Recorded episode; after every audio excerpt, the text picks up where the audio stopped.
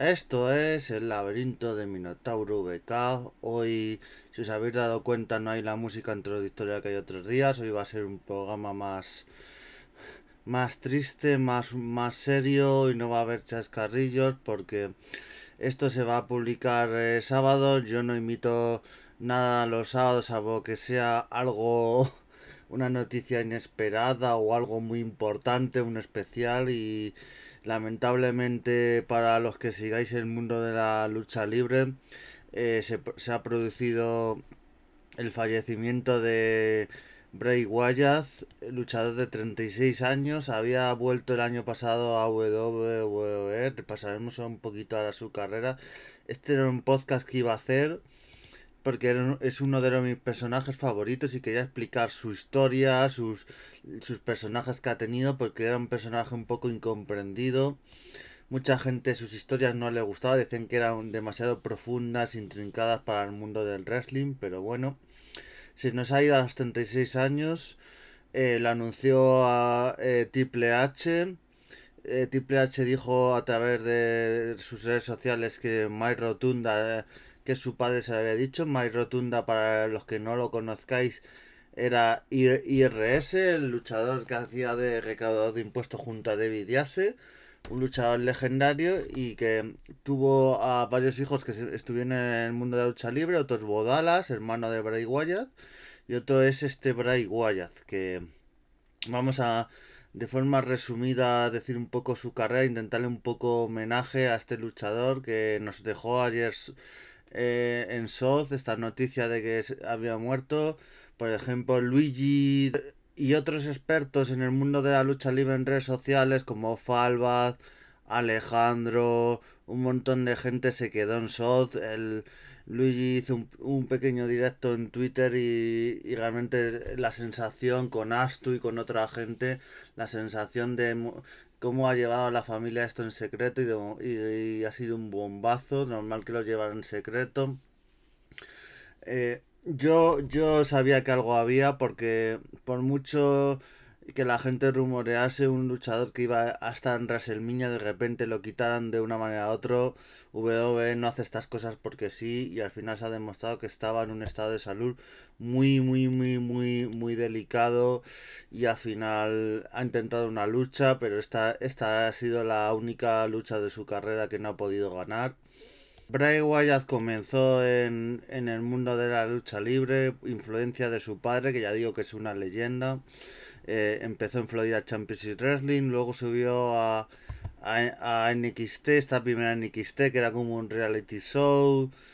Y, y luego de ahí estuvo la famosa vídeo y foto de los luchadores de, de Nexus, de este grupo, invadiendo Raw, destrozando todo, atacando a John Cena, uno de los momentos más icónicos de la historia de WWE. Él estuvo ahí. Esa época estaba como Husky Harris, Luego Nexus se acabó disolviendo, se, se, se formó dos facciones y luego regresó a Florida Championship Wrestling y ahí es donde poco a poco eh, empieza y luego en NXT va a empezar a forjar su personaje de Bray Wyatt, su personaje sobrenatural junto a junto a Luz Harper y Eric Roman. Eh, este, esta agrupación icónica que luego se uniría a Braun Strowman, incluso Randy Orton también estuvo por ahí en esta agrupación de la Wyatt Family. Debutó en un combate icónico contra Kane, luego tuvo bastantes feudos muy famosos, eh, ya en el roster principal contra Kane, John Cena. Em, John Cena yo creo que ha sido de sus rivales más destacados en, en su carrera. Randy Orton también, una WrestleMania, o sea, ha tenido bastantes rivales, Daniel Bryan, bastantes rivales muy buenos, muy buenas rivalidades. Este personaje sobrenatural que salía con su con su linterna, la apagaba, encendía, las entradas eran espectaculares. Yo recuerdo que en esa época estaba en el podcast de Stream Pressing y lo comentábamos de cómo la gente apagaba apagaban las luces, encendía sus móviles y cantaba su canción al unísono y era, era espectacular cómo la gente vivía y vibraba con, e, con este personaje de Bray Wyatt. eh, le hizo un poco daño que la, la, gente empezó a comparar con el enterrador, eh, en plan que era un personaje sobrenatural y se parecía, pero yo para mí no tenía nada que ver con el personaje de, del Undertaker. Era otra cosa, otra narrativa totalmente distinta. Y bueno, eh, eso, eh, ganó campeonatos, el campeonato de WWE, que luego lo perdería contra Orton. Rivalidades como contra en WrestleMania también contra The.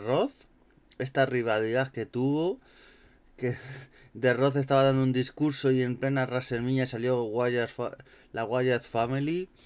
O sea, momentos icónicos de personajes y todo y también a, destacar los distintos personajes que ha tenido. Luego tuvo The Finn, el Devorador de Mundos, ha tenido bastantes facetas. Eh.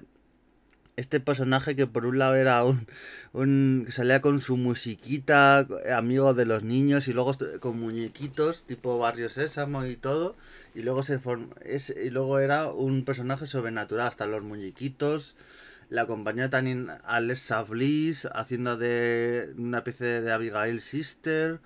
O sea, una narrativa bastante a los años. Ha sido un personaje muy comprendido muchas veces. La gente no le gustaba a veces sus historias.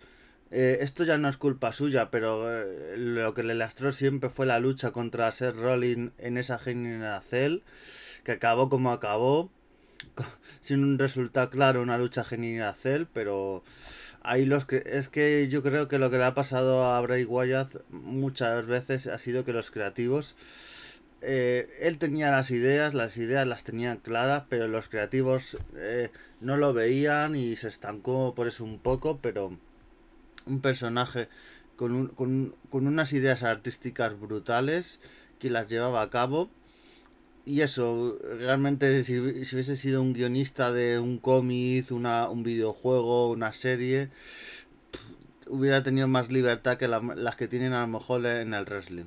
También su alianza que tuvo con Matt Hardy, es que son tantos los momentos que nos ha dejado. Para mí de los más icónicos su combate contra John Cena en plena pandemia, en, ese, en, ese, en esa WrestleMania tan rara de pandemia, pero para mí lo, lo mejor de ese combate de ese, de ese show fue el combate con eh, Cinemago de manera peliculera contra John Cena. Fue un combate espectacular. La narrativa, todo. Nunca se había hecho nada así en una WrestleMania. Y fue de lo mejor. Ese combate yo creo que quedará en los mejores momentos. Y bueno, también destacar que mm, hay un momento en el que Brody Lee, también conocido como Luke Harper de se va de WWE, se separan los caminos de Brody Wyatt y el momento mazazo total que fue, yo creo, un mazazo en su vida y un punto de inflexión fue en cuando muere Brody Lee. Eh, estando ya en el Elite Wrestling, de su enfermedad, acaba muriendo Brody Lee y esa pérdida a la larga fue, fue demasiado para Brody Wyatt le lastró, incluso en las promos luego que tuvo en su regreso, fue algo que, que luego e, era un amigo, su mejor amigo, casi como él decía, su hermano, y la había perdido y eso siempre le lastró y no era siempre, no tenía la misma alegría en el ring. Y, lo, y, él mismo lo decía, si subía a un ring y se hacía promos y luchaba, eran parte por, por Brody Lee, por su recuerdo, por todo. Y bueno, eh, ahora, ahora, ahora ya no está Bray Wyatt. Ojalá es bonito pensar que haya por fin vuelto a ver a su amigo eh, Brody Lee. Ojalá. Porque ya decimos que esta pérdida de Brody Lee para él fue muy importante.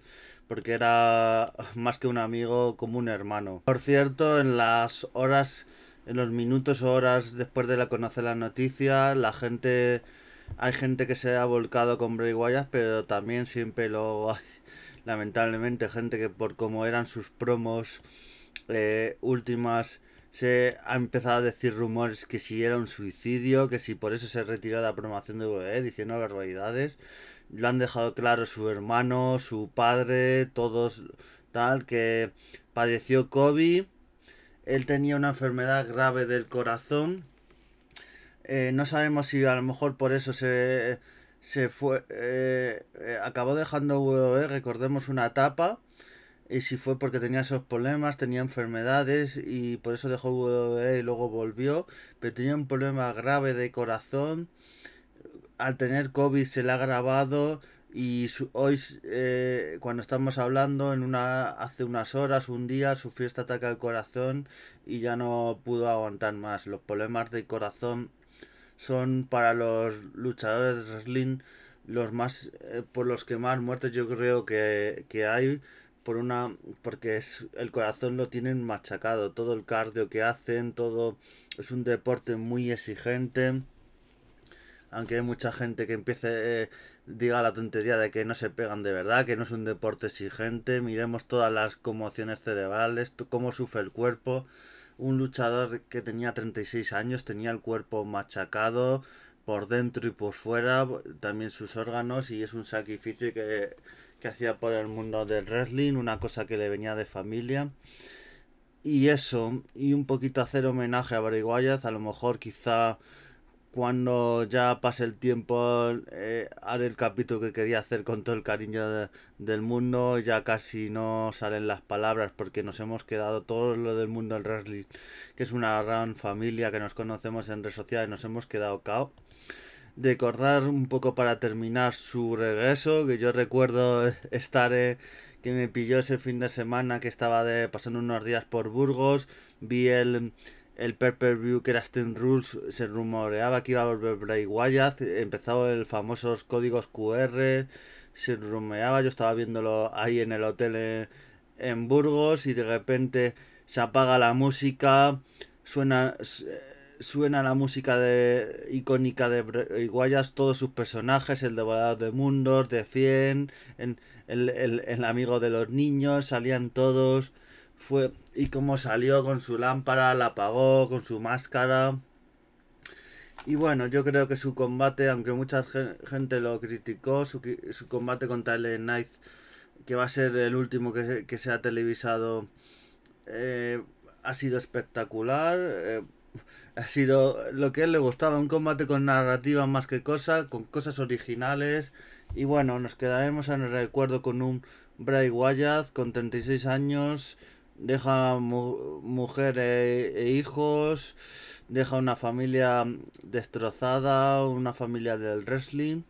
Y desde aquí mi, mi humilde homenaje a este gran luchador de 36 años y, y a toda la familia de, del wrestling que, que todavía no nos no, lo creemos.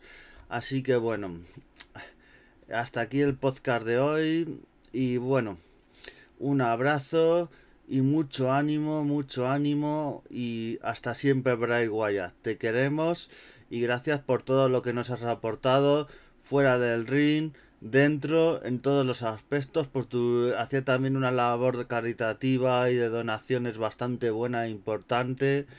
Ahora ha dicho W que todo el material que se venda ahora de Bray Wyatt estos días, que se lo va, lo va a donar a causas benéficas, él lo hubiese querido así y probablemente tengamos en SmackDown y eh, a lo mejor en, más programas, incluso de otras empresas, tengamos un homenaje a este pedazo de, de luchador, de persona. Así que hasta siempre, Bray Wyatt, te, que, te tendremos en el recuerdo. Tu leyenda será inmortal. Tus combates quedarán ahí para siempre en la memoria, en el recuerdo. Tus promos legendarias. Así que mi más sincero homenaje, tributo a Bray Wyatt Así que un abrazo y bueno, hasta hoy el programa de hoy. Adiós chicos.